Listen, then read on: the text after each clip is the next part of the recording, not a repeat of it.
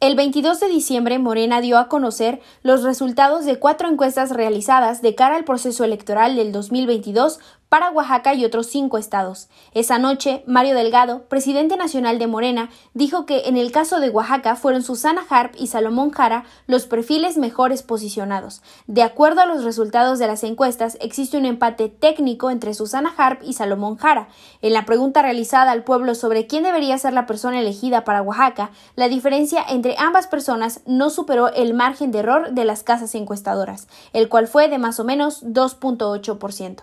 El resultado resultado de estas encuestas también arroja que la gran mayoría de las personas encuestadas en Oaxaca prefieren a una mujer como gobernadora. Con estos resultados, Susana Harp se colocó como la segunda mujer mejor evaluada dentro de las seis aspirantes de todas las entidades, es decir, fue la segunda mujer con mayor competitividad. Sus niveles de opiniones positivas fueron altas, de acuerdo a un ejercicio simple de suma y resta de positivos y negativos con el otro aspirante. Sin embargo, los resultados de dichas encuestas tenían definida aún la designación de Morena para Oaxaca, pues se aplicaría el criterio de paridad de género.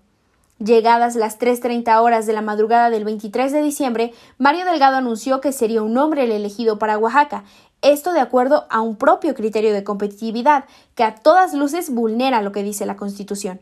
En efecto, se designaron a tres mujeres y a tres hombres, pero esto nada tiene que ver con la igualdad sustantiva, ni con criterios de competitividad, ni con el principio de alternancia de género que ya se aplicó en Oaxaca. Esta es la razón del desacuerdo de la senadora Susana Harp.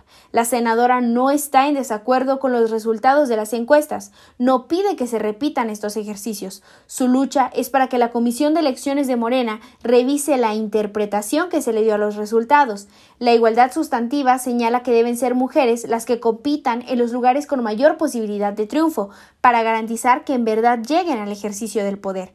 Aquí pasó todo lo contrario, pues de acuerdo con la tabla de competitividad de Morena, en dos de las tres entidades con mayor posibilidad de triunfo se eligieron a hombres y en dos de las tres entidades con menor posibilidad de triunfo se designaron a mujeres. El criterio de alternancia de género tampoco se respetó, pues en 2016 en Oaxaca Morena postuló a un Esta vez tocaba el turno a una mujer.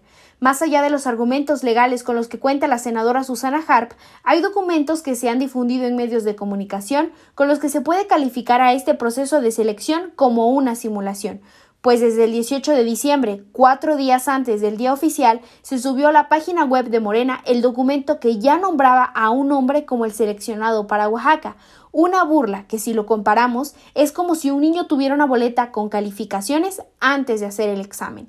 Susana Harp no se irá de Morena, tampoco dividirá el movimiento. Su lucha es legítima a favor de que se respeten los derechos políticos de las mujeres y de que se cumpla con los ideales de no mentir, no robar y no traicionar al pueblo.